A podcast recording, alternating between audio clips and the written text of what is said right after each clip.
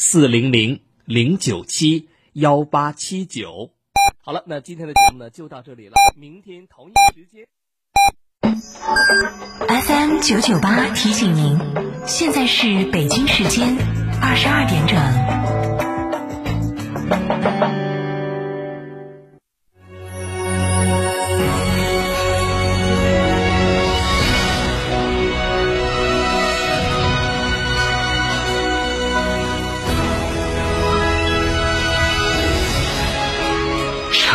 FM 九九点八，成都电台新闻广播。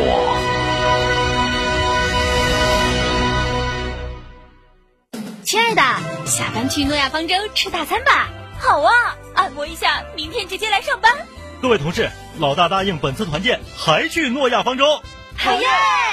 诺亚方舟，吃喝玩乐睡的好地方。购车零顾虑，北京汽车开启终身质保新时代，强势推出全系新能源车型免费三电终身质保政策。地址：火车南站西路一千六百一十六号，详询零二八六幺九八八八八七。九九八快讯，这里是成都新闻广播 FM 九九八，我们来关注这一时段的九九八快讯。今天下午，北京市召开新型冠状病毒肺炎疫情防控工作第一百三十场新闻发布会。会上，北京市疾病预防控制中心主任通报了确诊病例的详情，其中一名六月二十一号确诊病例的补充流调引人关注。据透露，这名确诊病例六月一号至十七号每日通过饿了么平台接单送餐，平均每天接五十单左右。而与此同时，引起广泛关注的百事公司北京大兴分厂再次发现三例确诊病例，发布会现场还补充通报了六月二十一号的两例确诊病例，其中一例也是百事公司北京大兴分厂员工。记者从国务院客户端小程序疫情风险等级查询上了解到，截止到六月二十三号的十五点，北京市海淀区永定路街道由中风险调整为高风险。截至目前，北京市已有三十八个中风险地区，涉及丰台区、大兴区、海淀区、西城区、房山区、东城区、石景山区、朝阳区、门头沟区、通州区十个区，另有五个高风险地区。分别位于丰台区、大兴区、海淀区。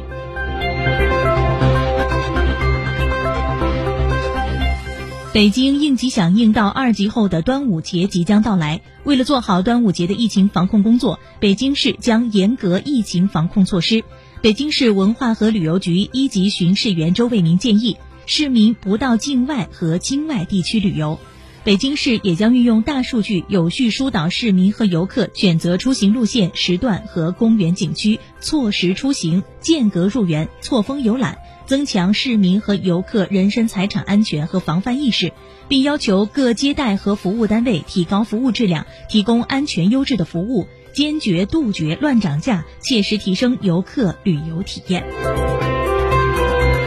北京时间今天上午九点四十三分，中国在西昌卫星发射中心用长征三号乙火箭发射北斗三号全球卫星导航系统最后一颗组网卫星。至此，北斗三号全球卫星导航系统星座部署全面完成，比原计划提前半年。央视新闻消息。近日，教育部临床医学专业认证工作委员会以无条件通过成绩正式获得世界医学教育联合会医学教育认证机构认定。这是继工程教育加入华盛顿协议之后，我国高等教育领域又一具有里程碑意义的重大突破，标志着我国医学教育标准和认证体系实现了国际实质等效，医学教育认证质量得到国际认可。央视新闻客户端消息，在对国内三十一家网络直播平台的内容生态进行巡查后，发现虎牙直播、斗鱼直播、花椒直播等十家网络直播平台存在传播低俗、庸俗内容等问题，未能有效履行企业主体责任。国家网信办指导属地网信办约谈上述平台企业，对相关平台采取处置措施，并将部分违规网络主播纳入跨平台禁播黑名单。六月二十二号至二十八号，人社部百日千万网络招聘专项行动将陆续推出重庆、四川、贵州、云南、西藏、陕西、甘肃特色专场招聘活动。四川互联网电商行业网络专场招聘会共有富士康科技集团、中国联通、四川通发、电信公司等三百多家用人单位参加，提供岗位两千八百多个，涵盖软件工程师、电商项目主管、新媒体运营专员、游戏动画师等职位。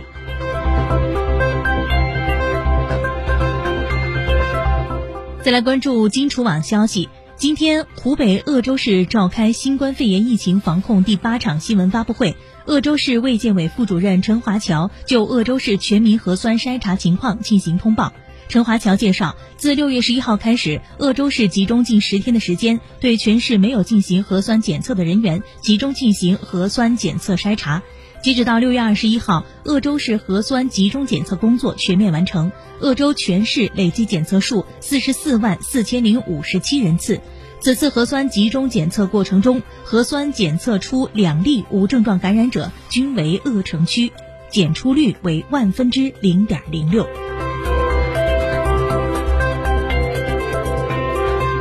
继续来关注新闻。截至目前，已有湖南、陕西、河南、江苏等十多个省份发布了二零二零年度省考公告。记者梳理发现，各地省考虽然因为疫情原因比往年有所推迟，但在招录数量上有所增加，并且向应届生倾斜。央视新闻消息。近日，文旅部修订调整了疫情防控措施指南，明确消费者在上网服务场所、娱乐场所的时间不得超过两个小时，中高风险地区暂缓举办营业性演出活动。再把视线转到国际方面，近日有外媒报道，全球玻璃瓶短缺，即使新冠疫苗研制成功，数十亿人可能难以获得。中国疫苗行业协会发文回应：我国优质疫苗瓶年产量至少可达八十亿支以上，能够满足新冠疫苗生产需求。新华社消息，英国卫生部二十二号宣布，将在小范围人群中试验性使用一种基于唾液样本的新冠病毒检测技术，以检测这种方式能否更方便民众完成检测。据外媒报道，为了抗击新冠疫情，在经历了三个月的远程学习和六周的部分复课后，法国小学生和初中生于当地时间六月二十二号开始全面复课。学校的防疫准则也将随着此次全面复课而有所放松。世卫组织卫生紧急项目负责人迈克尔·瑞安表示，由于新冠肺炎在多个人口众多的国家蔓延，导致全球新增病例增加。这其中有些源于检测数量增加，但并非主因。入院人数和死亡人数也都在增加，说明病毒已在全球层面稳固传播。新华社消息。葡萄牙总理科斯塔二十二号宣布，该国将于二十三号零点起在首都所在的大里斯本区恢复灾害状态，并制定更严格的措施以控制新冠疫情蔓延。最后再来关注本地方面，携程发布的端午。